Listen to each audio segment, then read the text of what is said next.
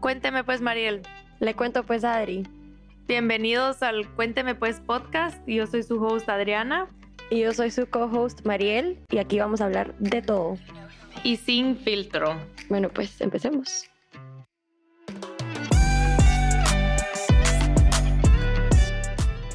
Hola.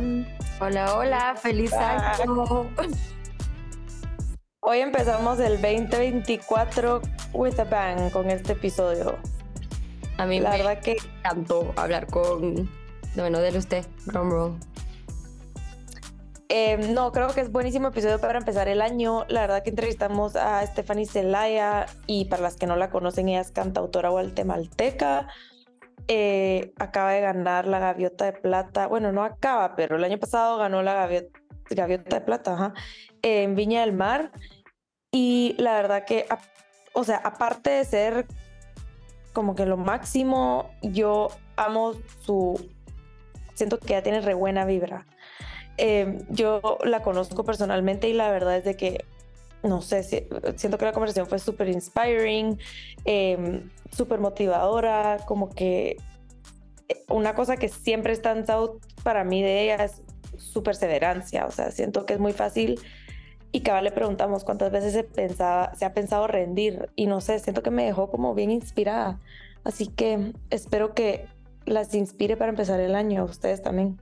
Y además de su actitud, también su humildad acerca del tema, porque es alguien que Sí, full. ha tenido un montón de oportunidades, pero es la manera de cómo ella agarra esas oportunidades y esas experiencias. Y cuando la vida le pone un obstáculo o le dicen no, ella la toma como una oportunidad para aprender o ver cómo puede sobresalir. O sea, la verdad que me fascinó hablar con, con la Tefi. Nunca, yo no la había conocido. eh, y nunca creo que había hablado con ella, pero me fascinó. Tiene una energía súper contagiosa, una vibra súper linda. Y también salí súper inspirada porque además cuando grabamos esto en diciembre y a veces siento que uno llega a final de año como que ya queriendo dejar al siguiente año como que qué hueva, ya no quiero hacer nada y solo me fascinó hablar con ella, como que me inspiró y me motivó.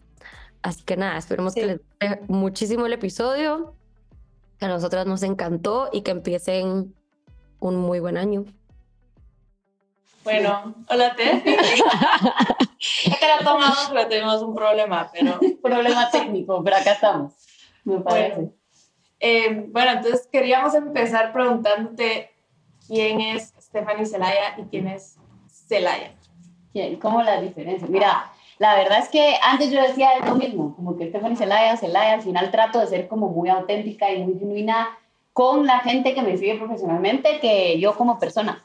Pero hubo una fase en donde tomé la decisión de cambiarme el nombre a Celaya, o sea, quitarme el Stephanie. No sé si fue lo mejor o no estratégicamente por Spotify, ya les contaré.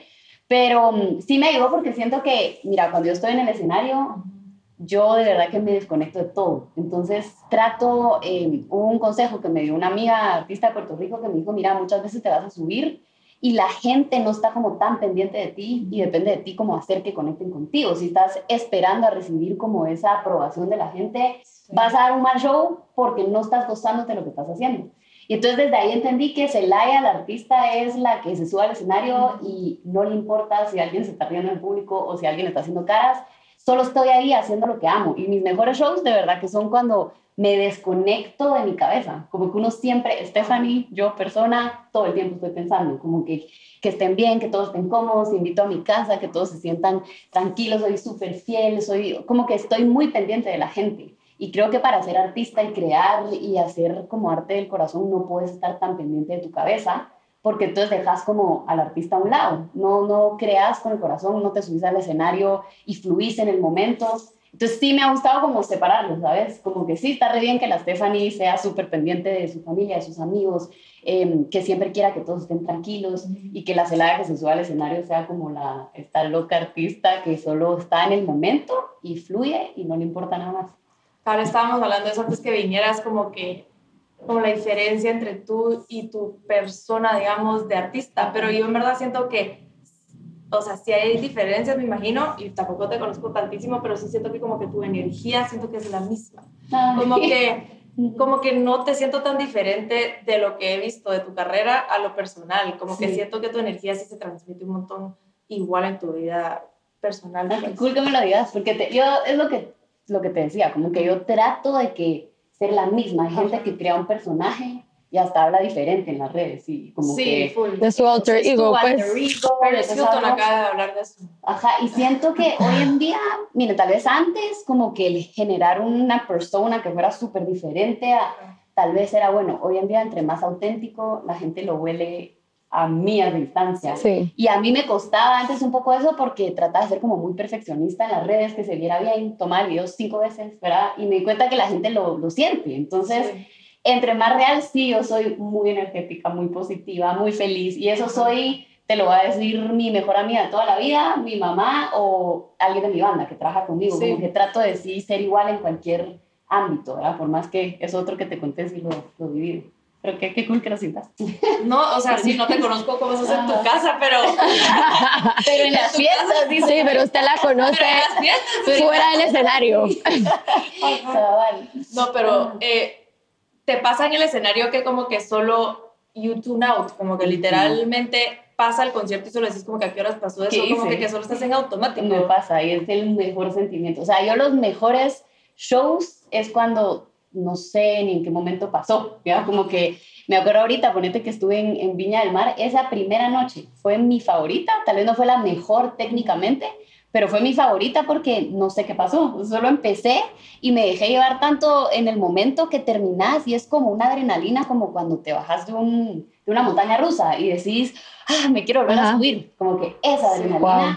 la siento siempre que me dejo llevar. O sea, cuando solo estoy pendiente de lo que estoy haciendo, del público, de la energía, eh, no estoy pensando en las cosas. Y me ha pasado shows donde antes, ponete, me bajaba y decía, puchica, estuve pensando cada canción, como que esto aquí no Sí. iba bien, aquella persona estaba de esta forma, y esos son los peores porque siento que no conectas al 100 porque no te dejas llevar. Sí. Y todo, yo creo que hasta he hablado con deportistas que me dicen, mira, cuando mejor me va es cuando no estoy pensando, como que solo estoy en el momento tan presente que no importa nada Es más. que también es como, me imagino que igual para los deportistas, es algo que haces tanto, lo practicas tanto, ya es como que natural que no lo tenés, técnicamente lo puedes hacer sin pensar, Sin ¿sabes? pensar. Como que, que eso sea como lo que, sí, como que tu cuerpo ya sabe qué hacer. Y que te guíe el sentimiento, pues, más que tu, más que tu cabeza. Qué cool. Ajá, la verdad que sí. Yo me acuerdo de ti, es que estaba en Unlimited y me acuerdo que tú cantabas también antes de todos los shows.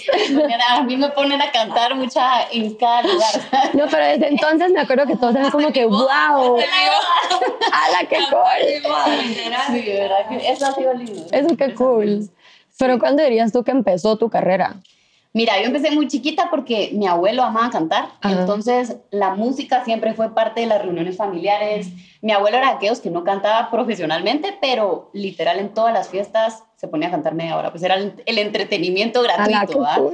Y mm, cuando yo era chiquitita, dos, tres años, obviamente hace no me acuerdo, pero veo videos donde él me sentaba en sus piernas y era como, ahora vamos a cantar juntos. Y entonces creo como que la música, yo me enamoré de la música por él, porque a mí me encantaba que la música era, no era una forma de llamar la atención, sino era como alegría. O sea, la gente lo recuerda a él como la alegría del lugar, porque la música te conecta y te, te pone alegre, pues.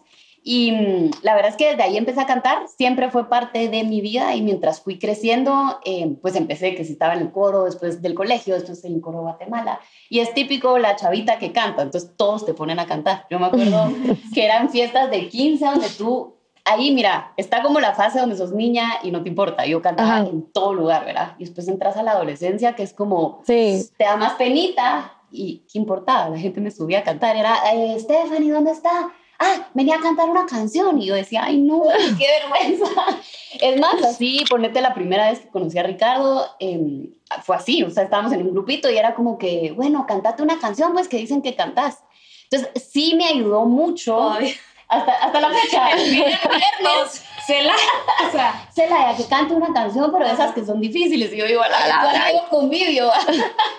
pero mira, lo que sí me ayudó es que eso me quitó la pena, porque siento que todo mundo que ama cantar pasa por la fase de qué pena, qué van a decir, se van a reír.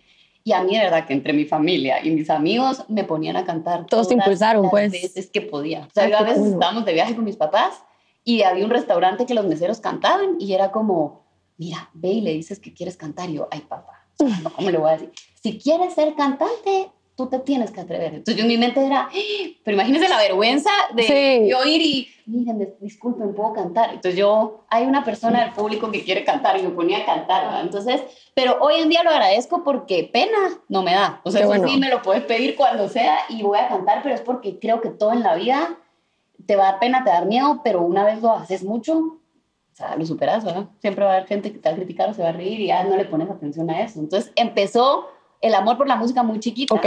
Profesionalmente, obviamente, cuando fui creciendo, pero mi primer trabajo fue cantando. O sea, yo trabajaba desde los ocho años cantando misas, bodas, eventos, cosas para marcas. Y empecé a ahorrar desde mis ocho o nueve años haciendo música. Pues cantaba jueves, viernes, sábado, domingo. No tenía mucha vida social al principio porque me tocaba cantar y no podía ponerme ronca. Y siempre escribía sus propias canciones. Mira, empecé a escribir, tenía un libro de Barbie, me acuerdo como a mis siete años, Ajá. que escribía canciones, pero eran como, yo no sé qué era, era una cosa ahí. Y, y realmente como que las tarareaba sin ningún instrumento. Mi primera canción oficial, que te digo ya fue, la escribí en el piano y todo, fue a mis 15 años, que yo estaba Oh, en wow. un, 15, 16, que estaba en un campamento en, en Berkeley, College of Ujú. Music, que me fui y mm, me cortaron. Fue la primera vez que estaba así. Literal me fui a la semana, chao, ¿verdad? Y ahí te fluyó. Y ahí me fluyó, pasé horas en el piano, escribí esta canción, era en inglés, porque la mayoría de música yo la oía en inglés. Y fue la primera, creo que se llamaba It's Time to Say Goodbye, una cosa así. Ahora la oigo y me daría vergüenza, pero así empecé a escribir toda esa parte, como de, no sé, un año, pues los primeros meses que estás así como, "Ay, Sí. se me acabó la vida, ya sabes. Sí. Eh, todo era música, música, música, y empecé a componer un montón con el piano y agarré como el hábito de descargarme con la música. Entonces, cada vez que me pasaba algo, decía, escribe una canción. Y escribía la canción, pues sí. Y esas eran las mejores porque salían rapidísimo, como sin pensarlas Sí. tanto. Pues que yo creo que eso hacen los mejores artistas del mundo. O sea, agarran sentimientos propios y que son realmente auténticos Ajá. y lo usan para crear la historia que están contando a través de la Cabal. música. Yo creo que eso, eso, porque al final, más de alguien que vivió algo similar a ti, Va a conectar. conecta. Ajá. Y yo creo que el error está, y lo pasé también, cuando empezás a decir quiero crear algo que la gente escuche, porque entonces te tratas de Algo empezar catchy, a, sí. algo catchy, algo que esté de moda, y como que tratas de oír que está de moda y decís, la gente quiere oír esto, pero realmente no es algo auténtico y real porque está Ujú. saliendo de qué quiere el otro en vez de yo viví esto, ¿quién conecta con esto? Pues. Sí. Sí. Hablaste de la pena. Yo tenía mucho esta pregunta porque yo, o sea, no solo en Guate, o sea, en verdad en todos lados del mundo pasa esto, pero creo que ya contestaste esta pregunta, pero tú sentís de que te ha frenado la pena al que dirán hacer tu auténtica Celaya Sí. como artista. Yo creo que sí, y es algo que constantemente batallo, ni siquiera te digo como, ya lo tengo súper superado. o sea, típico que siempre vas a subir algo y decís, a la pero ¿cómo lo van a recibir? Y cuando yo me pregunto eso, como que te juro que me dan ganas como de, no. Porque es que yo sí creo que el que más corta los sueños y como que el encontrar lo que tú amas hacer y, y como encontrarte a ti, que es un camino de vida literal, es la pena, hasta más que el miedo, porque el miedo te lo da la pena. Por, sobre todo en países como el nuestro, ponete. Yo me fui un tiempo a Los Ángeles y ahí a nadie le importa qué haces. O sea, Sí. tú puedes salir. Yo me acuerdo que tenía a mi mejor amiga, iba a las fiestas que yo decía, pero ¿por qué vas así? Como que botas moradas, una capa, lentes, un sombrero, o sea, nada combinaba. Y llegaba y era como, qué cool tu vibra. Y yo decía, ¡oh, chica! Pero siento que, obviamente, eh, cuando estás en un país chiquito o una comunidad chiquita, todo el mundo comenta de todo el mundo. Y, y tú, obviamente, no quieres estar en la boca de la gente mal, o sea, Sí. de forma mala. Sí, porque si están hablando bien de ti, Buenísimo, pues, feliz, cool. pues, ajá. Pero yo sí me he dado cuenta, ponete, y lo aprendí porque a veces llevaba algún comentario negativo o algo y, y cuando yo a veces los enfrentaba, era como que no, hombre, sí, era que te puedes comentar, o sea, estás bien. Entonces era, no, perdón, te amo, fue increíble. Y yo decía como que, Sí. no, puros locos, ¿verdad? Eh, y aprendí que al final la gente, muchas veces cuando la gente critica es porque quisiera estar haciendo eso y no se atrevió. Entonces algo su, similar, su así. modo de Sí. defensa es como decir, ala, qué ridícula subiendo eso, ya sabes. Y, y la otra cosa, entre más creces, te das cuenta que realmente nadie le importa. Nadie le importa, nadie No. está como metiéndose en su vida. Y cuando más avanzás, es cuando no tenés pena. Porque lo peor que pasa es que probás, salió mal, digo, ya sé que por ahí no. por otro lado, ¿verdad? Pero hasta la fecha no te digo, no es algo que tengo 100% dominado, donde, ay, a mí ya no me da pena nada, ni... Sí pienso menos las cosas, hoy en día si me quiero poner algo, lo hago, si quiero ir a la... Porque hay veces de que hagamos esto y vas a la calle, me pasó ahorita que voy a ir a barista, dije, voy a buscar al que me escribió la, la servilleta y sí me dio mucha pena entrar con mi guitarra. Yo dije, la gente va a decir, está qué loca ponerse a cantar en medio de la nada. Pero ahora hasta me gusta esa adrenalina como de decir, ay hombre. Pero lo recibieron re bien. Lo recibieron re bien, Ajá. ajá, pero tenés que estar abierto. Sí. En todo, yo creo que en todo en la vida, no solo el, el artista, ser artista, sino cuando quieres hacer algo diferente y no el típico camino que todos hacen, tienes que estar dispuesta a que tal vez te van a criticar, a que tal vez alguien se va a reír, a que tal vez vas a oír un comentario de alguien cercano a ti Sí, que claro. dijo, qué ridícula esto, y te va a doler, pero creo que al final es tu vida. Entonces sí he aprendido que me arrepentiría más de no hacer algo, de no probar algo Ujú. siquiera, que, que digo, tal vez podría salir y por miedo no probé, a probar y que no salga. Pues digo, va, por lo menos probé. Yo siempre he admirado de ti porque cuando hicimos el podcast, yo le decía, si yo hubiera estado en Guate, yo no sé si lo hubiera hecho. Y Que sola. me da hasta pistola menos. Pero me- ahorita diciéndolo como que me da hasta como que, que cólera pensar así, porque entre más episodios hacíamos, menos me importaba. Ajá. O sea, es solo el primero, que era como que este build-up, como que, ay Dios. O sea, yo lo escucha, yo ni lo quería escuchar, yo como que, bueno, yo no quiero saber nada. Pero entre más lo haces, menos te importa a ti también, como que de verdad, y te das cuenta que, bueno, em, capaz alguien está diciendo algo. Y hay gente que nos da feedback, ¿verdad? Sí. Lo cual está bien, pero al principio sí es como que tienes que estar abierta a eso también, Ajá. como que, que, pero no sé, es Pero parte sí, de- es algo que, bueno, te me acuerdo que tú me decías, yo lo quiero hacer, lo quiero hacer. Y hay mucha gente que se queda con eso, como el, el quiero. Y ver, te vuelves grande y pues cada vez vas creciendo y cada vez da más pena. Se te pasa el tiempo, Se pues. te pasa el tiempo, entre antes lo haga uno, es lo que tú decís, entre más lo hagas, menos pena te da, menos miedo, lo vas dominando más y te, te pela un poco más qué Sí. dice la gente. Es que yo sí creo que uno, o sea, el, un- la- el único obstáculo es uno mismo. Ajá. O sea, Ah, 100%. todo obstáculo en la vida es uno mismo y que quiere, o sea, que se está poniendo, ¿cuál es la resistencia? Que uno Ajá. no está como que tratando de, Uno de se corta quitar. sus alas, pues. Totalmente. Te decís, no, no podés, ya sabes. Sí. Es verdad. es Y hablando de la perseverancia, Ujú. ¿al- ¿cuántas veces has pensado como en renunciar? Ay, Dios, sí. Pero ¿sabes qué me ayuda? Yo sí me acuerdo, yo trabajé un tiempo, ¿sabes? No, como que cuando estaba en la U y hacía interns, una vez me acuerdo que hice un internship en una empresa, eh, fue el único que no hice de música y me tocó como que planear un evento y, o sea, estuvo re virgo, pero no me encantó, como que yo dije, no me siento yo, ¿sabes? Sí. Como que llegar y a la oficina y la computadora y era el mismo trabajo que se hacía algo en música. Yo decía, es el mismo tiempo, el mismo trabajo. Probablemente al principio sí ganaba más en lo otro que en la música, pues va. Pero yo siento, yo siempre he pensado esto, como que la vida es muy corta para hacerlo, hacer algo que no te guste. Y a mí no se me olvida, yo chiquita tengo traumado esto, que yo me topaba con chavas, ¿va? señoras más grandes, y siempre que me a cantar era como que, ay, qué lindo canta, sabes que yo cantaba de chiquita, pero nunca lo seguí. Síguelo, porque es algo lindo. Pero muchas me lo decían, yo no sé si cantaban no, pero me lo decían a cada Sí. rato. Y yo sí decía, lo peor que me podría pasar a mí es llegar a ser una viejita y tener esta mentalidad de, ala, yo también cantaba y me hubiera encantado, hazlo tú ahorita que eres joven, porque digo, ¿por qué no puedes hacer Sí. lo que a ti te guste? Entonces, obviamente es un camino muy sacrificado. Lo más fácil tal vez es, cuando me gradué, haber tomado un trabajo y haber empezado a ganar bien y e irme por ahí, ¿verdad? Y como que entre más te metes en un área de zona de confort, más difícil es salir, porque Ujú. estás cómodo, y cada Sí. vas a ir mejor. Al principio siempre digo, no tienes nada que perder, pues va. Eh, entonces sí hay momentos a la que son muy frustrantes, que nadie ve porque no los compartís en las redes, y yo soy cero víctima, como de, ay, vos estoy re mal", no me gusta. Sí.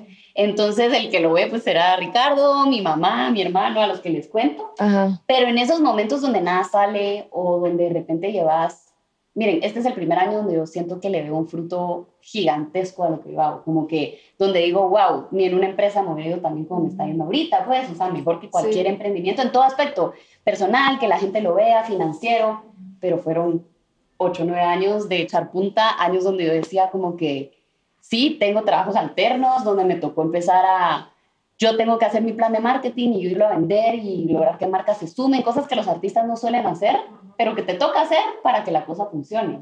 Y si hay veces, obviamente no voy a decir que no, que te comparas y de repente ves a alguien que le está metiendo el 1% de esfuerzo que tú le metes y te revienta y que lo firmó la disquera y que duetos acá y tú decís, no, Dios mío, pues va, mejor me salgo, mejor a otra cosa, igual ya me casé, ya sabes, empiezan todas estas paradigmas de si quieres tener una vida feliz y normal, tal vez no va con el artista. Entonces sí, lo he pensado mil veces, que es como, pero después pienso, me veo, siempre que se lo digo a Ricardo, porque él es mi, mi desahogo, ¿va? entonces yo ya no quiero esto, ya ya no, entonces me dice, perfecto, no lo tienes que hacer, o sea, nadie te está obligando, pues, entonces va, ¿qué te ves haciendo? Yo, ¿qué me ves haciendo? No, sí, tengo que hacer esto, ¿sabes? Como, ya lo siento tan lindo y lo oigo en otros artistas, que es como, mira, para que funcione, tiene que ser tu plan A, B, C, D, porque si tenés otro plan fácil tirar la toalla. Esa era mi pregunta, que si alguna vez tuviste un plan B. Porque, o sea, la Tefi literalmente, como de película, fue a Los Ángeles. Es que yo quería preguntar eso. O sea, yo quería, eh, porque yo sé que, que fuiste a Los Ángeles y quería, como que quiero hacer todo ese journey. Ajá, de haber, vivido para allá. Como que, es que es como las historias de Los Ángeles. O sea, me voy a Hollywood a, a, no, no sé, o sea, yo me parece como bien valiente porque pues en Estados Unidos la gente es más como desligada, como que no, trabajo en mesero si no, y bueno, pero acá como que no es tan común y creo que como que tomar la decisión de solo irte a seguir tu sueño, como que me parece como que pilas pues, o sea, qué loco. sí, porque no tenemos a gente, no tenemos a tanta gente en este país que hace ese tipo de cosas. Sí.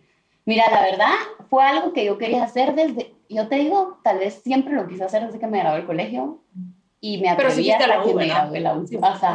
porque al principio siento que uno está como, ¿será que me voy? ¿Será que no? Y tengo que estudiar y tenés tantas dudas en tu cabeza que empecé a estudiar acá a la mitad de mi carrera. Yo dije, ya no, me salgo, porque me fui a un, un curso en Nueva York donde todos mis compañeros trabajan en Broadway todos los días y yo decía, qué, qué cool, o sea, increíble. ellos pueden hacerlo y estoy acá en la clase porque no lo puedo hacer yo. Perdón, solo una cosa, sentís que también el hecho que te fuiste a Berkeley, en Nueva York, como que eso te abrió los ojos a las sí, oportunidades. 100%. Porque yo le digo a Gabriel, ahora que nos vamos a Miami, le digo, wow, que hay tanto, o sea, hay tanta oportunidad, pero como que no hay mal plan, o sea, en todos los países pasa esto, pero a veces uno como que te limitas por lo que está a tu alrededor, como que cuáles son las oportunidades alrededor. Entonces, como que, que de chiquita tuviste esas oportunidades. Sí, Mira, es que si es lo que tú decís, tu visión se crece, como que te das cuenta que hay mucho más. Y te das cuenta que es lo que tú decís, la que se pone los límites sos tú, porque opciones hay, o sea, hay, hay, un montón de opciones de poderte ir, hay becas, eh, yo me acuerdo que en algunos conseguía como beca para poderme ir, hay otros, o sea, como que hay muchas formas de que tú puedes trazar el camino que tú querés. Y yo siempre he dicho, si tú tienes un sueño y en tu corazón, pues al final es también porque Dios lo plantó ahí, y de la forma que sea, Él te va a ir abriendo las puertas en su tiempo para que vayas avanzando, ¿verdad? Y hasta ahora te lo digo, porque en ese momento tú decís, no avanzo. Pero mira, la verdad es que irme a Los Ángeles no me costó, porque siempre había querido hacerlo. O sea, llevaba dos años como de, ya, ya quiero que esto termine. Entonces, los últimos dos años de U, que estudié Administración de Empresas y en las noches iba a un curso de teatro musical y composición, fue full, o sea, decían, construyan su business plan de su empresa. Y yo era Celaya, o sea, la marca. Y los maestros eran, no, pero hacer una marca que exista. Y yo, no, pero sí, o sea, yo voy a existir, ya sabes. Entonces yo salí de la U con un business plan, con este, mi marketing plan, así voy a conseguir el dinero. Como que sí usé todo lo que aprendí en la U para mi emprendimiento, pongámoslo así, ¿va? Y cuando salí, mi paso número uno era irme acá, o sea, irme y el lugar para irme, investigué en Nueva York, Nashville, como que todos los lugares que eran y en ese momento Los Ángeles era la cuna del entretenimiento, pues hasta el entretenimiento latino. Y yo no sabía que quería cantar en español. Para todo esto yo componía en inglés y cantaba en inglés. Ah, Entonces me voy a, a, Estados Unidos. O sea, me costó decirle adiós a mis papás el día que me despedí, pero después yo era la más feliz, me sentía libre, vivía en un cuartito en la casa de una señora y caminaba a la U. O sea, era como vivir el sueño, ¿sabes? Y en Hollywood me pasaron cosas de Hollywood, que la gente decía, no puedo creer, yo digo viviendo seis años acá ¿Y cómo te pasa a ti? O sea, me acuerdo que era mi quinto día y salí de la U y había como un, red carpet de Oblivion, la película. Estaba en lanzamiento en el, en el, Dolby Theater y la gente se para ahí desde las 3 de la mañana como para ver a los actores y todo. Y yo regresando así de la U y digo, ¡ah, qué cool! Alguien grita como, ahí está Mario, ahí está Mario. Y digo, como que Mario. Yo no me sé el nombre de ningún famoso. y entonces hago así, como que me acerco y pasa un policía, one, two, three, four, five, follow me yo como que yo, yo soy el five. bueno, falo, falo. Con policía, nos meten a la red carpet, nos cosas, primera fila en la red carpet y yo, pa, conozco a Tom Cruise, platiqué con Morgan No. Me Freeman, muero. todos, o sea, porque pasaban y esa era la primera fila, no sé ni cómo. Como que si tú fueras la entrevistadora. ¿verdad? Sí, o sea, así como, no, como que pasan foto, Ajá. tengo ahí la foto con él. Y yo iba a Guatemala, les platiqué full. Y después como que no, no teníamos entrada para entrar a la premier. Y dos chavas a la par solo dicen, nos hicimos amigos, porque uno de los que entró fue un brasileño y habían dos chavas. Y esta me dice, mira, mi hermano se está sintiendo mal. Si quieres entrar a la, a la premier, eh, tenemos las entradas, van a experienciar. Y yo, no, pues, esto es de suerte. Y yo, sí, sí. Y mira, para no hacerte larga, me quedé sin batería. Mis papás preocupados porque regresé como a las 2 de la mañana, porque aparte entramos a la premier, vimos con ellos la premier y yo logré pasar al VIP. Porque No, hombre. al brasileño le digo, solo no digas nada. Y solo pasemos. Y solo pasamos y entramos al VIP. Me muero. habían artistas.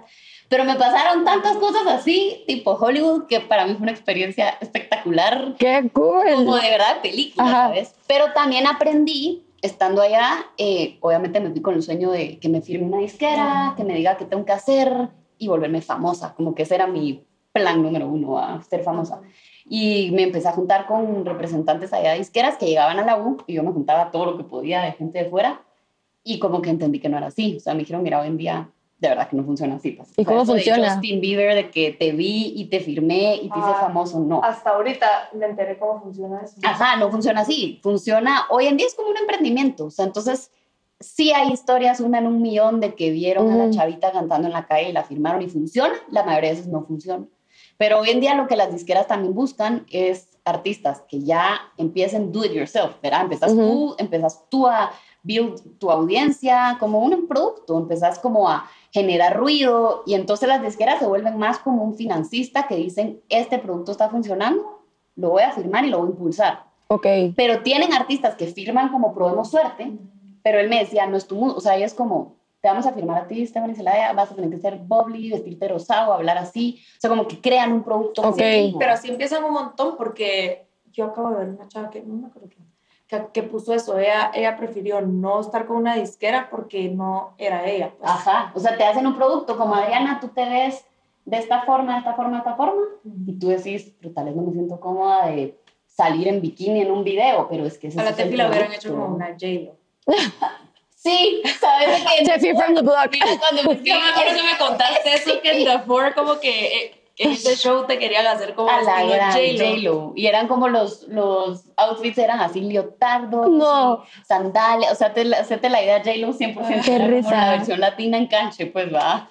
Pero sí, yo siento que ya no funciona mucho. O sea, por eso hay muchos artistas que firman las disqueras y pega uno en 300 que firman. Y cuando lo peor que te puede pasar es que te firmen y no, pegues pegaste. Mm. porque ahí te engavetan. Y cuando te engavetan es, probamos contigo, Sí, ya. funcionaste, ya invertimos X cantidad de dinero, eh, tu nombre nos pertenece, tú no puedes sacar nada si no lo Ujú. aprobamos nosotros, pero no funcionas. Entonces, engavetado.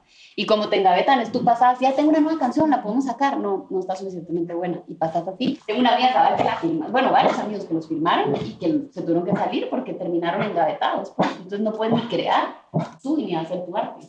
Y yo vi que a Joe Blow le pasó eso. ¿Se acuerdan la que cantaba? Ajá. Sí, sí, It's, uh, it's too little too late. Por eso se desapareció y uno así como, ¿pero por qué ¿Qué? le pasó a ella? Es que eso le pasa a muchos. Y también como pega y después se viene full para abajo, entonces disquera dice, ya no funciona. Funcionó, ya no. Y muchos dicen eso, ¿por qué dejó de hacer música? Pero es porque ya no los dejaron. No, eso está heavy que te dé un pues. De un, o sea, De un. nombre. Ha habido gente en Guarte también, artistas, que se han tenido que cambiar medio el nombre porque no lo pueden usar, pero es como que si ahorita yo soy Rocío, o sea, la gente Ah, porque de- pues, Qué Rocío, ¿me loco. entendés? Ajá, Qué heavy. es bien heavy, la verdad que sí. Pero sí, es, es lo que tú decís, es un camino de como cualquier emprendimiento, o sea, de No, ajá. Es que eso es lo que yo te iba a decir, como que en verdad uno, uno lo piensa, yo lo pienso mucho como con tu carrera o algo así, porque lo ves, como que Ajá. tú estás viendo todos los pasos de tu carrera, pues. Sí, cabal. Pero a en cualquier negocio, lo que pasa es que tú sos como que una persona, una figura pública, Ajá. pero cualquier negocio, así, o sea, es Sí. de ser así, persistente y perseverante. y siento que eh, nada, pues la verdad es que cabal que estábamos hablando ahorita que la Tefi estuvo en Miami, que me contó que hasta ahorita como que entendió cómo funciona, Ajá. en verdad como que bien todo lo del PR y lo del management La y la industria y es como que si tuvieras vendido cuando se te borró todo en Spotify, por Ajá. ejemplo. Se Ah, eso sí todo. Tipo, Spotify. ¿qué? Eso sí fue dio peores de la vida. Te lo juro, porque de pasar, ponete, ya llevaba, bueno, 2015, llevaba como cinco años. Ajá. No, tampoco, como cuatro. Pero ya tenía una audiencia, se me habían viralizado varias canciones allá. Y de repente cometo la mula de cambiarme de Stephanie Celaya a Celaya. A Celaya. Y yo no sabía que eso es como si tú hoy abrís un Instagram de cero. O sea, no puedes como cambiar el usuario. De que cambiaste Stephanie Celaya, ahora Celaya, no. Y yo de bruta le pido a Spotify como, miren, la gente se está confundiendo. Siguen pidiendo Ujú. Stephanie Celaya. Borren ese perfil, porque si te metías Stephanie Celaya... Eran vacío. dos perfiles Eran diferentes. dos pues. perfiles y Stephanie Celaya sin mi música porque la pasé para acá. Y entonces yo les digo, borren porfa este perfil para que la gente no se confunda. Borran este perfil. Y yo no me percaté que acá obviamente era empezar de cero. Pues. O sea, No. cero eh, monthly listeners, cero followers, cero plays. Entonces pasé de tener un montón de monthly listeners a tener que sí 500. ¿va? Y yo decía, la madre, saco una canción y que si, si llegaba a 10 mil plays era wow, increíble. Pero ya venía como de algo que venía ratos construyendo. Entonces sí fue como volver a Empezar. que a mí me decían, te metiste zancadilla sola. Digo, uy, chica, pero no sabía. Obvio, que pues. tú decís, hay un montón de errores que, que cometes que en ese momento sí decís, ah, ya no, o sea, ya mejor ya no. Pero sí te ayudan como a aprender muchas cosas para, sí, o sea, va- vas agarrando mucho know-how, ¿verdad? Y después te volvés, yo digo, hoy en día yo agarrar a un artista y le digo, te voy a desarrollar. Clarísimo, tendría cómo hacerlo. Sí. pues, estos son los pasos, esto es lo que tienes que hacer, porque te toca ir cavando solo, pues, ¿verdad? Y a veces le echas mucho de este lado y te topas con un tope y es como vas de regreso. Y es así, y probando, y error. Y tú ya sabías cómo funcionaba llegar a Los Ángeles, porque yo hubiera pensado que es como Coyote que mandas tus CDs allá a las Sí, disqueras. sé. No, yo te juro, yo fui también así. Yo fui con mis CDs. Yo invertí aquí en grabar un par de mis canciones. Iba con mi portafolio con, con fotos. O sea, iba así. Y entonces yo me juntaba con los representantes y les llevaba mi carpeta. Como que esta soy yo, estoy buscando que me firmen. Así que. Y todos era como que, ay, mamita. Ay, aquí está todo el gorda. stack. Qué linda. Hasta que me acuerdo que uno de Sony fue que fue bien honesto y como que me dijo, mira, chulita, te voy a explicar cómo funciona. Y me explicó esto que les conté a ustedes. Y me dijo, sí, querés empezar tú con tu música y hacer tu producto y tienes que empezar tú sola. O sea, hace tu álbum, mercadeate, mira que funciona, anda probando. Y en ese momento lo que tú decís aquí entre nos es que hueva, o sea, como que... Es más trabajo de lo que uno pensaría. Sí, no. ¿Cómo funciona? Como que, No, y- ¿Cómo es? Y tienes que invertir dinero, o Un sea, montón. o sea, requiere, la gente no lo ve, pero es demasiada inversión. O sea, yo agarré todos mis ahorros y yo dije que había hecho de mis ocho años cantando y fue como, ok, voy a hacer mi primer disco. Ni me alcanzó, me alcanzó como para tres canciones. Imagínate todos los ahorros desde los Ay, nueve, no. tres canciones. Y tuve que hacer una campaña Indiegogo. Yo me acuerdo de esa campaña, sí. quiero hacer mi sueño realidad. Sí, yo me acuerdo, pero un montón de gente vez. te Un apoyó. montón, pero una- tú no sabes la pena que me dio lanzarlo. O sea, cuando yo dije, bueno, aquí va. Mariel, tal vez hagamos una de esas a ver si aquí nos apoyan con el podcast. de una, pues nada, perdés. O sea, yo cuando lo pensé, yo dije, bueno, tal vez me apoya mi papá y mi hermano, pues ya, ¿me entiendes? Algo así. Pero fue re cool porque después... Pero un montón de gente, o sea, creaste un movimiento, pues. Sí, y era la primera vez que eso no era muy común en, en Guat- el Indigo, como que no era, ahora ya la gente lo conoce. Yo dije en este momento van a decir, está loca pidiendo dinero, ya sabes.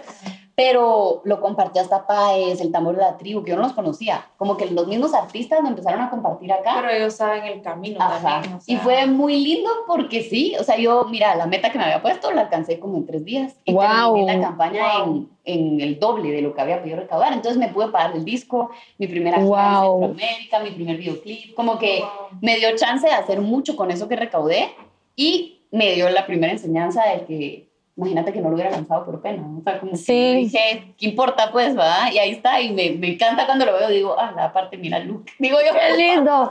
pura niña, ¿verdad? Pero sí, requiere un montón de inversión y de tiempo y de todo que, que la gente no ve. Y el artista, vende al cantante es el que menos gana por su arte, porque Sí, yo, me, yo acá, con Taylor Swift, con todo el tema de Taylor Swift, escuché un podcast que si tú también estás firmado a un label, el, el artista es el que menos gana de todos. Sí. Sea, entonces sí, como que Taylor Swift, eh, y así como es, bueno, ella fue con todo este rollo que ahora creo que muchos artistas están haciendo eso de tratar de ganar de Re-record. todos sus rights y todo esto, pero tú nunca, o sea, tú estuviste alguna vez con una disquera No o todo estaba ha sido nunca. individual. todo ha sido independiente. La verdad es que ha sido una metida, Trabajal. un trabajar, porque si ponete, uno tiene un equipo de trabajo, entonces tenés que si el manager, que si la persona que te ve lo de los videos, que es el diseñador tal. Obviamente empecé y era yo, ah. entonces tú ves mis portadas, yo las hago, o sea, yo aprendí a diseñar, entonces yo diseño, hago Wow. mis flyers, eh, como que sí me ha tocado, yo edito mis videos, eh, todos los videos que no son videoclips los hago yo, a veces dirijo mis videos, es como que Wow. tengo que buscar eh, financiamiento. Ah, ¿qué, ¿qué le puede gus- gustar a ciertas marcas? Ah, preparo el plan, preparo el pitch, voy, lo presento. Muchas Wow. veces me dicen que sí, otras no. Entonces sí me toca, como te digo, es agotador en el sentido que la gente ve y dice qué lindo, como que pasa todo el día cantando. Y no, o sea, paso mucho el día haciendo la Sí. parte que no me gusta, que es el business, que lo haría un manager normalmente. Pero em, sí me di cuenta que para que el barco avance a la velocidad que tú quieres que avance, o tenés que tener un partner que lo quiera tanto como tú y ir los dos remando, o tenés que remar tú solo. Porque mucha gente, que era el Sí. videito que subí la pasada, se queda esperando como a esa tercera persona que te va a cambiar la vida y que te va a abrir las puertas. Y en la música, todos te prometen eso. Es como yo eh, voy a ser el productor que te voy a conectar. Y lo viví y perdí dinero y tuve que contratar un abogado que me sacara a ese productor del contrato, no con un label, gracias a Dios, pero con Wow. un productor que me costó carísimo, pero dije, bueno, la enseñanza más grande, pues porque uno confía y dice, sí, te firmo lo que sea, o sea, démosle, ¿verdad? Eh, y creo que lo que aprendí es eso, como que es mejor tú vas dirigiendo tu barco y vas, cada persona que sumes al equipo tiene que ser con mismos valores, misma pasión, misma gana, y hoy en día tengo un equipo bien lindo de freelancers, realmente, porque Ajá. está el mono que toma las fotos. Pero siento Caro, que sí has como ya- creado tu equipo, ¿verdad? Porque Sí. como lo compartiste, como que siempre es como que tu fotógrafo, Ajá. el video, como que ya tenés como un equipo. Ya, hoy que- en día es un equipo y por eso vamos avanzando tan rápido porque ya delegas y delegas con confianza Sí. full. O sea, yo hoy en día, antes yo pasaba, no, no me gusta el color, no me gusta, hay que editar. Hoy en día me lo mandan y yo, me encanta, solo cambiarle esta toma que me gustó. Y ya. Entonces avanzas mucho más rápido, pero porque delegas. Que ponerte en, en, en management como tal, que la gente me dice, pero ¿quién es tu manager? ¿Quién te logró Viña o quién te logró? literal, muchas veces, o sea, yo investigando, como que qué oportunidades, y así entré a The Four, así surgió los semis, así me fui a Viña, como que uno buscando, que a veces tú decís, Sí. yo solita no puedo porque no tengo contactos, los contactos se hacen pues, y hoy con las redes es bien Mucho más fácil. fácil. o sea, yo, me acuerdo una vez le escribí al que hizo la coreografía de Luis Fonsi de Despacito, fue como encontré quién era en las redes, y le escribí, y fue como, hola, mira, ¿querés estar en un mi video yo estaba en Los Ángeles? Y entonces él, sí, por supuesto, que me hablen, quién va a ser el coreógrafo y no sé qué, cuando le hablo, le digo, cool. tú, que él se mata de la risa, me dice, me acordás de cuando empecé, que Ah. no querré, que te lo voy a hacer. Ah, wow. Pero sí, sí, y sale en uno de mis videos, Ah. eh, de los primeros, él sale bailando conmigo. Y como que yo digo, a veces nos da pena investigar y probar. Sí. Out, ¿qué es lo peor que pasa? Ah, la lo siento, si no tenés... Y fue lo más chistoso, porque dije, ¿cuál es el budget? Y yo, 100 dólares. y esta gente ha dicho, este, se mató de la risa. A mí, ¿sabes qué demonios? O sea, solo como que Sí. me acordé ese feeling de cuando me vine también de Colombia a Los Ángeles y empecé y, y es eso, como que la gente, si a mí alguien me dijera, mira, ayúdame tú decís como, me acuerdo de cuando estaba ahí, te voy a ayudar, pues, ¿verdad? Y, Sí. y a veces no, pero a veces sí, entonces vale más la pena preguntar, creo yo. Igual con el podcast nos ha pasado como que nosotros decimos, ay, no, esa chava no nos va a decir que sí, que no sé qué, y después como, bueno, solo escribámosle. Y hay muchísima gente que nos ha sorprendido. Obviamente hay gente que no te contesta, gente que te Ajá. dice que no, pero Y hay gente que nos ha sorprendido con el no. Que hubiéramos pensado, porque no sé, que los conocemos y nos dicen, ay, no. Y otra, ajá, y otra gente que nosotros tenemos en nuestra lista de metas, que nos ha dicho, sí, me encanta lo que están haciendo, me encanta que están apoyando a mujeres latinas con gusto. Entonces, Ajá. que es como que qué lindo, pues. Qué cool, y te, Ajá. ajá, te vas sorprendiendo y vas aprendiendo también. Ajá. como, ah, Sí, yo creo que se basa en eso otra vez, ¿verdad? Pero sí, ya ni sé de qué está contestando la pregunta, pero... tampoco. Ya, ya. nos fue. se nos fue. Pero, ah, no, que no estaba con disquera. Ah. Entonces, en resumen, sí, nunca he firmado con una disquera. En, antes me frustraba. O sea, sí, era como, no puede ser que tanto tiempo y nadie me haya ofrecido nada, ya sabes, Ajá. es como, le ofrecen a otra gente que está empezando y como Cabal. que, a mí no me dicen nada, típico. Yo me fui, he ido a las oficinas de todas las labels, a cantarles y a conocerlos y Pero hoy en día ya lo entiendo, como que digo, ah, la Diosito me está cuidando, ¿sabes? Porque es como si no es el right time, como que si tú, no sé, vas a pedir un inversionista. Yo sí creo que todo, Y que tú- todo pasa en su momento. Ajá, Sí. tu empresa está en pañales y el inversionista dice, "Brother, ¿no? Capaz perdés la oportunidad de tu vida Sí. que hoy- en día lo entiendo y digo, puchica, tengo un productorazo en Miami que trabaja con todo. Carlos Vives Morat, o sea, con los grandes y trabaja conmigo, es mi partner, pues, porque empezó conmigo y él crea la música. Que digo, cuando sea el momento correcto y uno Sí. vaya y presente el proyecto a las labels, el contrato va a ser también como uno quiera, como Sí. uno lo pida y como uno necesite. No necesito dinero, firmo lo que sea con tal de que me lo des, ¿va? Ya es no que siento que uno también siempre te estás comparando, obviamente uno se compara con la gente que está más arriba, pero, o sea, si de verdad pensas en todo lo que has hecho, Mm. como que The Four, Viña, como que, tam- o sea, has tenido un montón de buenas oportunidades Sí, y, la sí. y la verdad es que sí, a veces tal vez uno va más lento de lo que quisiera, pero hablando de eso, siento que, digamos, yo fui con mi papá a pedir a unos inversionistas, ¿verdad? Ujú. Eso fue lo más para mí como vulnerable que tú Ajá. puedes estar, porque tú estás como que presentando tu proyecto Ajá. y la gente te hace pedazos, o sea, fuimos como tres, ante- o sea, el tercero, antes del tercero que nos dijera que sí, pero igual te hacen pedazos porque te preguntan Todo. De todo. todo. Sí. Entonces ahorita estaba pensando como que todas las experiencias que has tenido de presentar, al final esto es tú, no es, Sí. no es tu empresa, pues así es una Ajá. empresa, pero es como, sos tú, Ajá. como que me imagino que, que fuerte has de haber salido de tantas como que No. tantos no, o tantas de estas experiencias en las que te has puesto, sabiendo Sí. que como que te pueden cerrar las puertas, Ujú.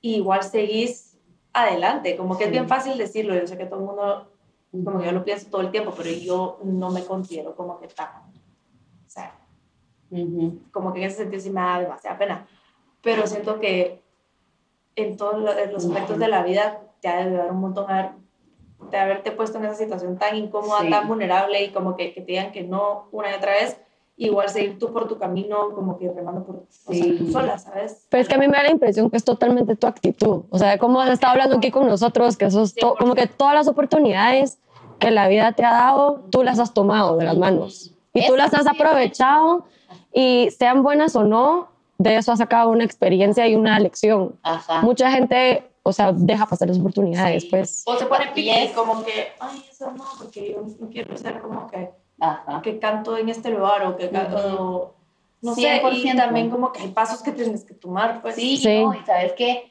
ahorita que lo dicen, qué grueso porque uno se regresa a esos momentos, como que a uno se le olvida y es bien cierto, o sea, esos momentos son muy heavy, son muy duros, ¿va? Pero yo me acuerdo, ponete, cuando me llegó la oportunidad de audicionar para The Four y yo vi el programa y mi primera reacción fue fijo, ¿no? O sea, como que yo dije, tú- yo dije, ya estoy en un punto donde estoy cantando en estos lugares en Guate, tengo cierto reconocimiento, voy a ir ahí, me van a destruir, porque yo vi que destruyen a la gente. O sea, a mí me impresiona que alguien va con su talento, canta, canta bien, y es como, tú sí dedícate a otra cosa. Y yo digo, a la gran, qué feo, pues, sin público.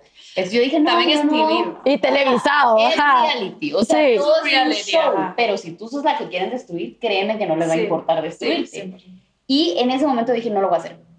Y me acordé que yo muy chiquita, cabal, yo me hice una promesa de eso que tú decís, porque de muchos, a mí me encanta leer y ver documentales de gente que, que admiro, y cabal me di cuenta que mucha de esta gente como que se vuelve un yes people, ¿verdad? Ujú. como que decir, toda oportunidad que me llegue, yo voy a decir que sí, porque no sé qué le voy a sacar, o sea, tal vez te da hueva en ese momento, tal vez decís, pero voy a decir que sí. Y me acordé que yo me hice esa promesa una vez, sea lo, o sea, yo he cantado corista, he cantado, o sea, he cantado tantas cosas, mucha, Sí. de verdad que cosas donde estás y no te ponen ni coco, o sea, de verdad he pasado por todo que la gente ni lo ve, pero todo te saca algo, ¿verdad? Ujú. Y en ese momento dije, bueno, lo voy a hacer porque por algo llegó la oportunidad, voy a audicionar, lo más que pasa es que no pasa nada.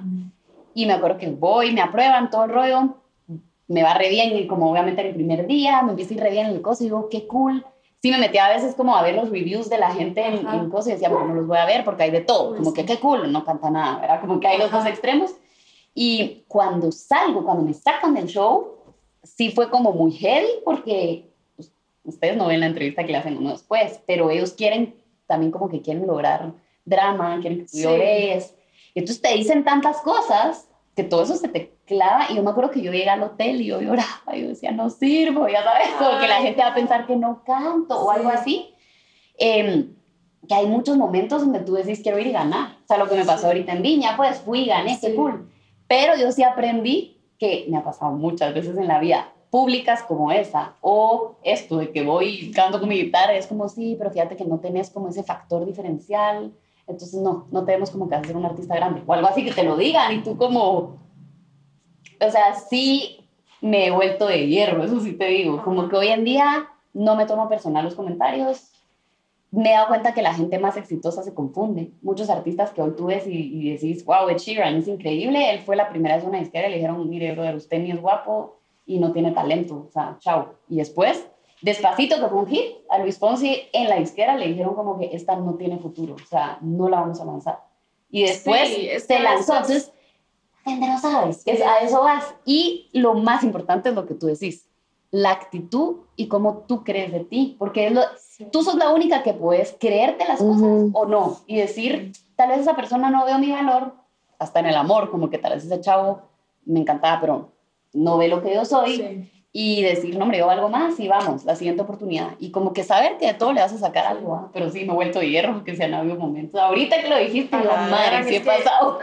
Sí, o sea, y también siento que como que how you show up, porque es lo que tú decís, o sea, ¿cómo vas a ser una cantante súper exitosa si vas como que con pena Ajá. por todos lados, como que, ¿sabes? O sea, tú tienes que ser, creer en ti y ser como, Sí. aquí estoy yo, yo soy buena, canto bien, o sea, ¿sabes? Como que, que lo cual es bien difícil. Sí, cabal. Pero eso es lo que te decía al principio, que siento que tu energía, o sea, es como que la misma, pues, Ajá. como que siempre estás, no sé, como que no es muy fácil en, en estos círculos tan pequeños, como tú decís en Ajá. LA, pues, o sea, caminas por Pero- las calles Sí, y no como, como querrás y a nadie le importa, pero, Ujú. pero qué cool, la verdad, como que escuchar, o sea, que tú solita hiciste todo esto. Sí. pues, como que siento que, que es, o sea, de mucho mérito, pues, porque cualquier persona hubiera dicho, Aquí Bueno. quedé, pues. Aquí estoy. me voy a plan B, pues. Ajá. Pero yo te quería preguntar, ¿qué haces, o sea, ¿qué haces para volverte a levantar cuando te tiran este tipo de comentarios y te sentís súper mal, estás súper vulnerable, como súper low? Mira, a mí me ayuda mucho música. Yo lo que hice en este momento es- siento que está válido sentirlo. Es como la Mm. película de las emociones. Sí. Una vez trata de evitar sentirte triste o, o sentir que te dolió y creo que es mejor decir, así me siento. Entonces, a mí me ayuda mucho sacarlo yo sola porque, como les digo, soy cero víctima. de- o sea, hasta me da pena, hasta con mi mamá, pues, o sea, es como, me siento triste. No, esos momentos los vivo muy yo.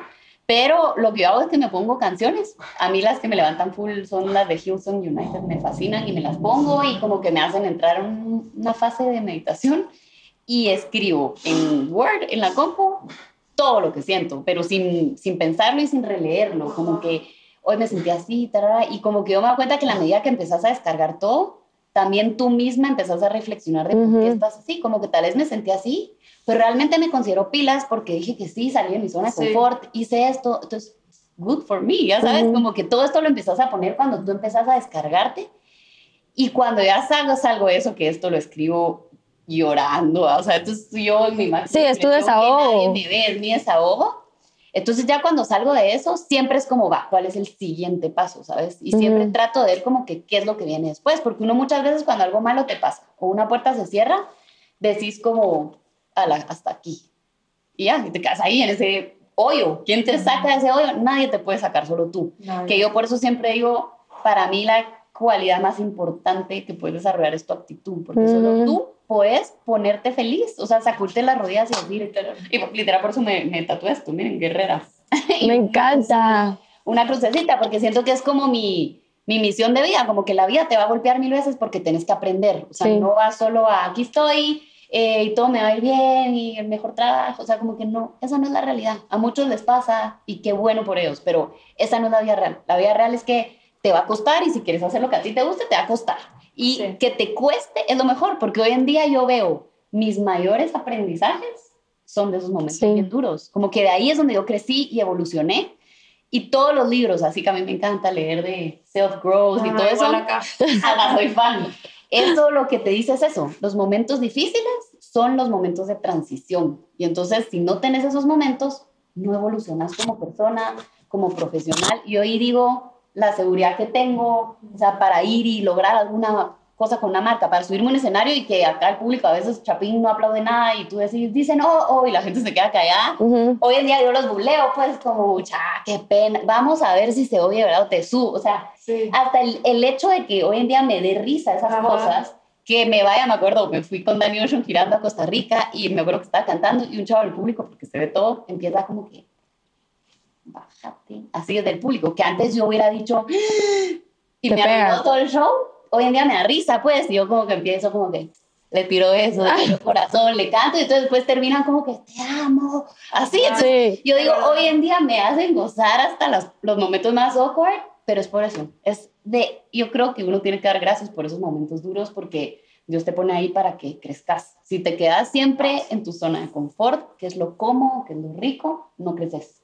Cuando ya estás muy cómodo, hasta, hasta yo lo hablo pues con mis amigas o algo, me dicen como que siento que ya tope aquí brother, toca cambiar. O sea, si estés cómoda, estás ganando bien, o sea, toca moverte. Ya no estás feliz, no estás motivada, no estás apasionada, muévete. Sos muy joven, pues, como para no vivir así, apasionado. Y lo veo mi mamá. Mi mamá ya es grande y está un poco grande, no se me van a ofender las que lo bien, pero es apasionada, o sea, ella habla de lo que hace y es como, me encantó, hice esto. Y digo, qué rico llegar a tus 80 y decir, amo lo que hago, como que la vida es muy corta. Y pues, también como que puedes encontrar tu pasión later in life. O sea, mi mamá a esta edad es como que lo más apasionada y me dice, y nunca es tarde tampoco, como que cualquiera hubiera hecho, pero ¿para qué se va a meter en política cuando tiene como 50 y pico? Pues Ah, no le importa. Eso es lo que más le... Y ahí está como que, o sea, la verdad es que sí, admiro un montón porque se mete y se mete y... Y le gusta. Y, pero hablando de, de, como que familia y todo, yo sé que tú has mencionado mucho que tus papás siempre creyeron en ti, lo que tú dices, como que tu papá te decía, ¿quieres ser, si quieres ser cantante, tienes que ir a cantar. Siento que se ve mucho como que uno típico que dice, ay, es que el papá cree que, que el hijo va a ser el mejor, cree que el hijo es el mejor en lo que sea, ¿verdad? Pero siento que así como uno se lo tiene que creer, si tus papás no creen en ti, ¿cómo tú vas a desarrollar eso de... Entonces, ahora que sos mamá, y bueno, también yo conozco al esposo de la Tefi y es como el fan número uno. Sí. Ay. Literal, al día de hoy, el viernes, todas las camas están molestando, como que mira cómo la ve cantar, pues, o sea. ¡Qué lindo! pero me, me parece como que lo máximo, porque es que sin eso me imagino que, ¿cómo vas a tener una relación con alguien que no es tu fan número uno, pues. Pero hablando de como que la gente alrededor tuyo y ahora que ya sos mamá, como que cómo ves ahora como que tu carrera y como que tu perseverancia y como que lo que le quieres enseñar a Tiago y lo importante de como que estar ahí en, sí. en apoyar en lo que quieran. A la mira, yo creo que es clave. Uno no piensa el rol tan importante que juegan los papás, pero mis papás siempre me dijeron dos cosas. Uno, puedes ser lo que tú querrás ser. O sea, puedes soñar en grande, puedes, de verdad que acá lo que tú querrás no hay límites. Siempre me lo enseñaron. Entonces yo no crecí en una casa que era como, ay, eso es de guate, ser cantante, irte a ley. No, no, siempre era así. Y mis, y mis papás, pero siempre fueron muy perfeccionistas, que era como, si lo vas a hacer, lo vas a hacer bien. Si te metes, lo vas a terminar. Como que tirar la toalla en mi familia nunca era opción, ¿sabes? Entonces era como, ya me aburrí de esta clase de guitarra, como que, pero te metiste, terminar, ¿verdad? Entonces eso, y mi papá siempre decía, mira, no importa que sea algo ordinario, decía él que hagas, pero hacerlo lo más extraordinario posible. O sea, trata de hacerlo siempre lo mejor posible. Y yo crecí mucho con esta base, mi hermano también. Y, y, creo que hay dos cosas bien clave uno siendo papá, y se lo decía Cabala a Ricardo. Primero, o sea, los hijos creen en lo que tú decís, punto. O sea, tú les puedes decir, a la, este sos retimio, ellos dicen, soy retimio. Como que ellos todo lo que tú les digas, lo creen. Es, el poder de las palabras es muy heavy y la seguridad viene de tu niñez. ¿Qué tan seguro sos de ti mismo? Viene de cómo tú creciste en tu casa y tus, tus, eh, a los que tú más quieres impresionar son a tus papás. Yo porque me acuerdo chiquita era como me subía y quería que mis papás me dijeran, no me importaban las otras niñas, o sea, cuando sos chiquito es mis papás, ¿qué pensaron? Entonces yo creo que uno le tiene que, mm, que dar como ese, primero la valentía de atreverte a hacer lo que tú querrás y saber que si el día de mañana viene y tu hija te dice, me quiero dedicar a ser bailarina en a Nueva York, eso hablamos con Ricardo hace poco, porque él me decía, a mí me daría miedo. Yo le digo, brother, si eso quiere, que vaya y que pruebe. Si no le gusta, pues que regrese. Pero no tomarte la vida tan en serio que a tus 20 ya tenés que saber qué quieres descifrar y hacer con tu vida. Creo que darle el chance que descubra quién es y que viva y que sueñe, pero siempre haciéndole sentir que es el mejor, no por compararse, sino porque a la sos increíble. O sea, en lo que Sí. haces como que sos suficientemente bueno, pues no tenés Sí. que probarle a nadie. Y eso sí lo tuve mucho desde mi casa y hasta la fecha. Mis papás es como, ala, porque me vieron ayer en la tele, Ajá. por ejemplo. Pero me dicen, nos hubieras dicho y hubiéramos estado ahí con la cámara. O sea, ellos no se pierden un concierto. Qué lindos. Y, y creo que es lo que busqué también en, en mi pareja, pues. Y Sí. creo que tu pareja, y con Ricardo no te digo, fue a la súper fácil desde el primer año. No, es como todo en la vida, o sea, es una Sí, porque relación. no, tampoco es una carrera normal, pues, Ajá. entonces es como que un adjustment. Ajá, y sí hubo fases donde yo me acuerdo que teníamos esta conversación y era, mira, yo quiero ser cantante y me voy a Los Ángeles. Y él, "Ah, eso no funciona. O sea, yo siempre me vi con mi esposa y en una maestría, los dos, ¿sabes? Como que sí habían conversaciones donde era, ok, no queremos lo mismo. O sea, tal vez es mejor cada uno tomar su camino, pues, porque creo que es lo que te digo. Nunca, tampoco por tu pareja, puedes dejar de soñar y hacer lo que tú quieres ser, porque entonces lo vas a reprochar toda la vida. Totalmente. Igual como mamá. Sí. O sea, hay muchas mujeres que hoy es como, dejé en pausa 15 años porque tenía que ser mamá. No, o sea, si quieres tomar una pausa para ser mamá, Virgo, pero que sea porque tú querés. Sí. Si no, tu hijo se va a ti, o sea, seguir haciendo lo que te guste y vas a ser una gran mamá y una gran profesional, pero lo que yo me refiero es nunca te abandones a ti, porque si tú no estás bien, tu pareja no va a estar bien, Tu hijo tus hijos no van a estar bien, tus papás, tus amigas, o sea, la alegría viene de ti, tú sentirte plena y completa con lo que estás haciendo. Y hoy en día yo les digo, al principio de verdad que los dos, tal vez Ricardo y yo, los dos decíamos como que sí, esto tal vez no va para ningún lado, porque él quería algo muy distinto que yo, pero al final siempre nos terminamos eligiendo el uno al otro. Entonces, hoy en día es una relación súper linda, me voy a veces una semana y media, se queda ahí con Tiago, eh, y funciona muy bien, pero es porque creo que los dos nos damos ese respeto de crecer y sé lo que tú querrás hacer, yo no te voy a limitar. Y es lo mismo conmigo, dale, y yo voy a ser tu mayor fan y le vamos a dar. Y creo que eso es lo que uno tiene que buscar en las relaciones en su vida, en Sí, no familia, solo en tu tu pareja, pareja, en todos los en que te todo, rodean, pues, porque es clave para tu estabilidad emocional y, y felicidad. Sí, sí. Totalmente lo que tú decís, o sea, no solo porque tú tenés hijos, tenés que dejar todo lo que tú siempre quisiste y soñaste, porque Ajá. pueden coexistir. Sí, sí, y O sea, no pueden ser uno o el otro. Que- hay gente 100%. que escoge no y eso está bien. Sí, y no tiene nada de malo. Sí, así como, así como si tú decidís hacer las dos cosas, no juzgues a la persona que escoge, pero viceversa. O sea, Es lo, es lo que, lo que dice la Tefi, lo que tú escoges, Ajá. como que no lo que... pero porque tú quieres. Ajá, cabal, Sí. no porque te estás obligando. O porque es lo que dice la sociedad, porque eso, Eso. pasa mucho en este país. Mucho, mira. Y que se- seguramente, seguramente la gente que es muy conservadora, porque en este país existe, Ajá. Te habrá dicho tal cosa como que, ay, ella qué está haciendo si está casada y tiene hijo, Sí. ¿verdad? No, a mí me, para mí era un shock, porque yo cuando me casé, eso fue el mayor shock. O sea, yo me casé y fue como, ay, ¿ahora qué vas a hacer? Y me chocaba la pregunta. O sea, era como, ¿y ahora qué te vas a dedicar? Y yo decía, Seguir haciendo lo que brother, o sea, voy a seguir siendo cantante, pero al principio me enojaba. Y sí, en algún momento, imagínense, yo hasta hubiera podido llegar a cortar porque yo pensaba que no iban de la mano. Yo decía, quiero ser artista.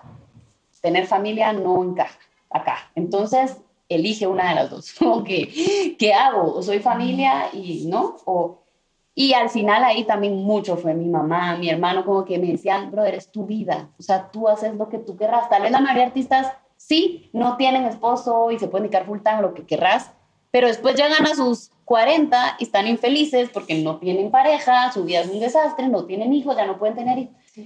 Son infelices. Entonces, haz lo que tú querrás, pues. Y literal, eso me ha ayudado mucho a venir y decir, ¿qué quiero yo? ¿Y cómo voy a hacer que funcione? Sí, tal vez me cuesta más que alguien que no tiene familia ni hijo y que está ahí full time.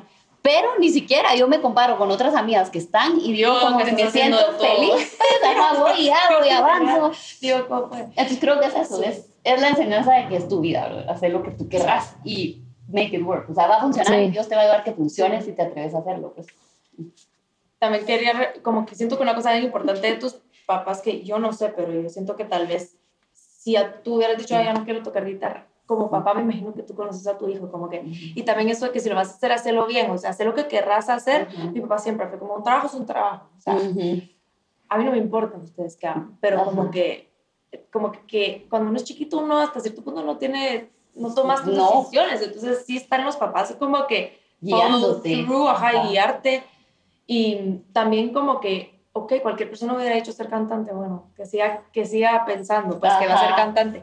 Pero también siento que muchas cosas que tú tal vez has abierto las puertas a es de que ser cantante no significa solo ser una Celine Dion. O sea, como que tú sos cantante Ajá. en tu propio camino, en tu propia manera, o sea, no estás en Las Vegas cantando, pero Ujú. tú tienes una carrera, pues, Ajá. ¿sabes? Como que, y lo has hecho a tu manera y no tiene que ser como que lo mismo con cualquier industria, no tienes Ujú. que ser como que necesariamente Federer. ¿sabes? Tú puedes jugar tenis sin ser, y está bueno soñar, pero como que Ajá. igual puedes hacer una vida de, de eso, o sea, tú, Ujú. tú has logrado hacer tu camino como que a tu manera y, ¿me entiendes? Pues que ahí salen los mejores artistas. O sea, eso.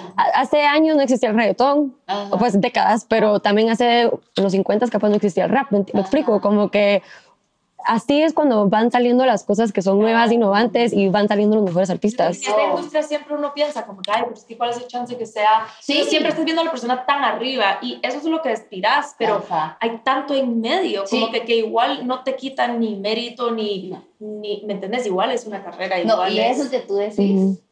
ese es el último aprendizaje que yo he tenido gigante, porque yo soñaba con ser esa Shakira, ¿me entiendes? Como que Obvio. Celine Dion, Laura Pausini, como que, ah, si no estás ahí tirando por el mundo, sos un fracaso, brother.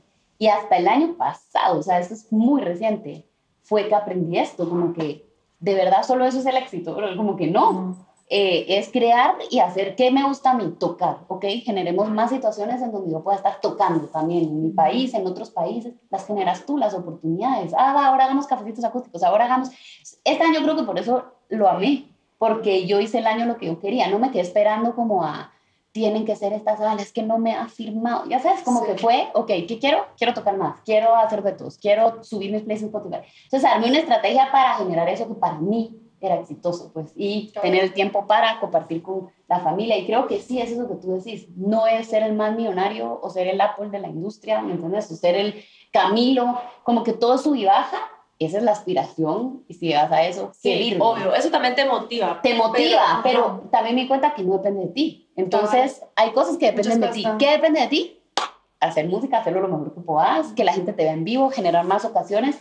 Ya, si pasa un factor ahí extremo que te viralizaste y te volviste el despacito de la vida, qué cool, ¿me entendés? Qué Virgo que llegó, pero si no, puedes decir, yo me puedo morir, mañana y decirte el 2023 fue increíble, o sea, hice todo lo que quería hacer y creo que esa es la felicidad y ese es el éxito al final. Sí, Me encanta. 100%. Ujú. Em, Creo que estamos llegando al tiempo. Porque quisiéramos seguir platicando. Yo creo que sí, part two. Parte número dos. ¿no? Yo voto que sí. Una pregunta. em, ¿Cuál es la canción que más como que tiene como que un espacio como que especial? Wow. Uy, esa es Poder hacerla de difícil. Creo que ya respondí por ti. Dice, es que mira, es muy difícil porque siento que cada una marca una fase Ajá. que viví. O sea, más que la canción y lo que dice, como que marca un momento y un Sí. aprendizaje, como te digo, y por eso la guardo, obviamente, te está la de Tiago, que es como marcó esa Sí. fase en mí de convertirme en mamá y evolucionar y, y hoy en día se la canto, es increíble. Pero te diría que hoy, hoy, hoy, si me preguntas, por más que tengo varias, diría que como puedan, porque, mira, cada vez que la canto, me dan ganas de llorar porque me recuerda, me recuerda a Viña del Mar. Y no solo por lo que viví en Viña del Mar y la gaviota de plata y todo eso, sino porque yo en Viña del Mar viví un testimonio muy lindo donde yo me fui pensando en lo vacío, ¿me entiendes? Pensando en, ahí va a estar Camilo, va a estar Cristina Aguilera, la par mía y el escenario, siempre he soñado ese escenario gigante. Y cuando llego allá y me quedo sin voz, o sea, para mí ese fue el momento más frustrante y duro que he vivido porque yo dije, no puede ser que es algo que he soñado toda mi vida. Vengo y ya no tengo voz, pero no tengo voz es, o sea, no voz. Y entre la ansiedad y que en cinco días era esta vaina, el doctor me decía es que te tenés que relajar porque entonces activaste un reflujo que tenía todo quemado, que yo tragaba agua y me dolía. Ay, no. Entonces, fue ahí, o sea, fue muy lindo porque fue ahí donde yo dije, eh, te juro que entendí todo. Y fue como, wow, o sea, de verdad, vine acá, esto que he soñado toda mi vida, Dios me abre esta puerta. No estoy acá por mí, estoy por ti, porque Guate nunca ha estado. O sea, las probabilidades de que vieran mi Sí. vaina, no entiendo cómo, pero estoy acá. Y yo dije, ni siquiera he dicho gracias Dios por esta oportunidad. O sea, para mí fue un shock, pues yo dije, no he ni siquiera dado las gracias. Como que estoy ahí como que yo me merezco esta vaina. Y dije, no, o sea, no es así. Pusiste los pies en la tierra, Puse pues. los pies en la tierra y de verdad, mira, fue un momento de completa humildad, completa entrega. Fue como, ¿sabes qué? Diosito, si me trajiste aquí por algo, por algo es, entonces lo voy a vi- Si yo llego ese día y no puedo cantar, tengo que estar en paz, que, que no depende de mí, pues. Y es la primera vez en toda mi vida donde yo me subía a las pruebas de sonido y yo cantaba así. Y la gente, Ricardo no me decía, pero como él iba como manager, ¿verdad? dice que otros managers se acercaban y le decían, mira, si ella necesita ayuda con un coach vocal para aprender Ay. a cantar. O sea, la gente pensaba Ah, no, que yo pensé que te querían ayudar. no, Qué pero la gente pensaba que yo no podía cantar, o sea que Ay, no. hay mucha gente que no canta, pues, que hace lip sync, ¿me Ah. entiendes? Entonces muchos era como, mira, Pero en ese escenario iban a hacer lip sync. no, ahí cantas en Sí, vivo, ajá, por- pero por eso la gente tal vez decía esta, ¿me entiendes? Sí, vez pero no te canta. salía, pues. No me salía, o sea, yo trataba el agudo, yo, así lo hacía, entonces la gente decía, tal vez no canta, y Ricardo no me dijo nada de esto, obviamente, y me hubiera muerto, Hasta después. pero fue una enseñanza de ego, porque yo, yo me bajaba del escenario frustrada y le decía, odio ver la cara de los otros competidores y de todos que me ven como mi gordita, ya sabes, ala. Y Ricardo era el que me decía, él fue mi coach ahí, brother, o sea, por algo llegó ahí, él me decía, tú no estás acá para probarle nada a nadie, tú estás acá para cuidarte la voz, para que ese día tú puedas cantar. Y me decía, es como que en Wimbledon te lesiones y tu coach te diga, entrena con el 1%, para que ese día puedas dar el 100 y si te jodes, te jodiste, pero diste tu 100, ¿verdad? Entonces fue, mira, para mí fue increíble porque fue el primer momento donde yo sí me entregué. O sea, y yo ahí aprendí de la fe, de verdad, porque Wow. eh, me di cuenta que hay muchas cosas que no dependen de ti y que te toca soltar y que te toca hacer lo que tú puedes. Y yo me senté en ese piano, con ese escenario. O sea, antes que- de eso no habías cantado. Nada, cero. Yo traté de cantar ese día en el cuarto a Ricardo. Ese día, minutos antes de salir, le dije, te la voy a cantar a ti. Y se me salieron como tres gallitos. O sea, Ay, no. no. llegaba a las notas. Y te puedes imaginar mi nivel ¿Qué? de Estrés. estrés. Ay, no. Aparte que vas en vivo en la tele con cero maquillaje en la voz, o sea, vas al, al desnudo, Sí. crudo que si haces, ah, se oye, o sea, y mucha gente en redes como te estamos viendo, es increíble, o sea, la presión en las redes sociales que Ay, todos están Ay, no. viendo, Qué me dio. mira, era, y yo con mi música, una música que oigo de Hillsong que era como que no, yo estoy en paz, y era como, te juro, un ángel y un diablo, o sea, el diablo era como diciéndome, vas a cagar, o sea, brother, ni te arriesgues, o sea, es una vergüenza, todos se van a decir, esta no canta nada, y el otro era como, tranquila, hombre, solo confía, o sea, yo sabía que todo iba a estar bien, ¿sabes? Y me acuerdo el día antes, compro unas, fui por unas medicinas, porque me mandaron más de, eh, unos desinflamatorios con esteroides, porque el doctor me decía, bro, si estás bien mal. Y en las medicinas venía una tarjetita de esas de medicina para el alma, y decía, la esperanza es creer que algo va a pasar. La fe es saber con total certeza que lo que esperas recibirás. Eso venía en la Esa medicina. la tengo guardada. Ay, no. Ay, no, eso sí me da escalofríos. Te lo juro. Y, la, y yo me fui a dormir con eso. Y yo dije, tengo fe que todo va a salir. O sea, no sé cómo, porque no tengo voz, pero sé que va a salir.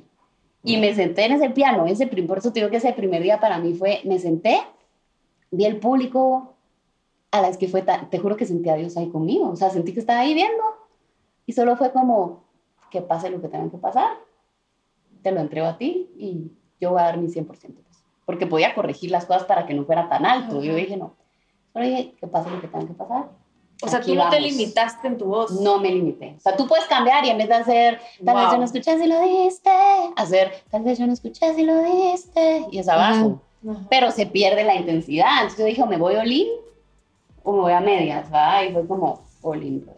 Y empecé a tocar y no me acordé nada hasta que terminé.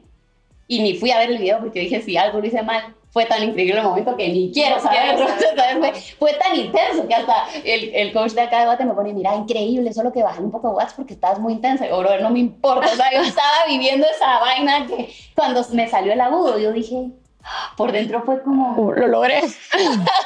Wow. Y fue, por eso como, como pueda, más que solo Viña del Mar, para mí representa el confiar. O sea, el, el- en tu vida van a haber momentos difíciles donde no está en tu control, donde no depende de ti. Y hay veces que tienes que hacer lo que está en tus manos y solo decir, Dios, te lo entrego. O sea, y hacer lo que tenga, tenga que pasar. Entonces, esa canción, como puedas, como que el, Ay, qué el himno de lo que hago. Sí, Qué belleza. Yo creo que qué lindo. lindo cerrar así. Ajá. No, divino. Ay, Se sí. quedaron mis otras mitades de las. Vamos a tener que hacer un part Parte 2. número dos, cabal. Steffi, por último, decirnos dónde te pueden seguir. Ah, pues me encuentran ahí en todas las redes sociales como Celaya Steph. Celaya con Z, Y y PH al final, de papá. Celaya Steph, ahí en TikTok, Instagram y en toda, eh, pues YouTube y todo el rollo. Y en todas las plataformas de música, Celaya con Z, Y, ahí en todas mis canciones. Pueden oír como pueda, que fue la que salió. Prefiero callarme la última, la verdad. Está buenísima, prefiero Está callarme. buena, ya la probaron, muy buena. Sí. Sí, siento que cada vez se ponen mejor. Me encanta. Menos mal lo dijo peor. No, en serio, está buenísimo, prefiero callarme. No, de verdad. No, hombre, gracias por la invitación. No, a Qué ti. rico platicar así porque es como entre amigas, ¿no? Sí, Salen cosas que Yo también. que no salen en ningún lado. perfecto para terminar el año y empezar como Ah, sí, nuevas resoluciones. sí. De verdad. sí, Así de que verdad si que quieren, si quieren tirarse al agua, Ah, ya escucharon a los consejos No lo piensen tres veces. Sí, de verdad que sí. Anímense. Gracias por escucharnos. Si les gustó este episodio, por favor déjennos sus reviews. Suscríbanse a nuestro podcast y nos pueden seguir en TikTok e Instagram. Y los esperamos en el siguiente episodio. Bye.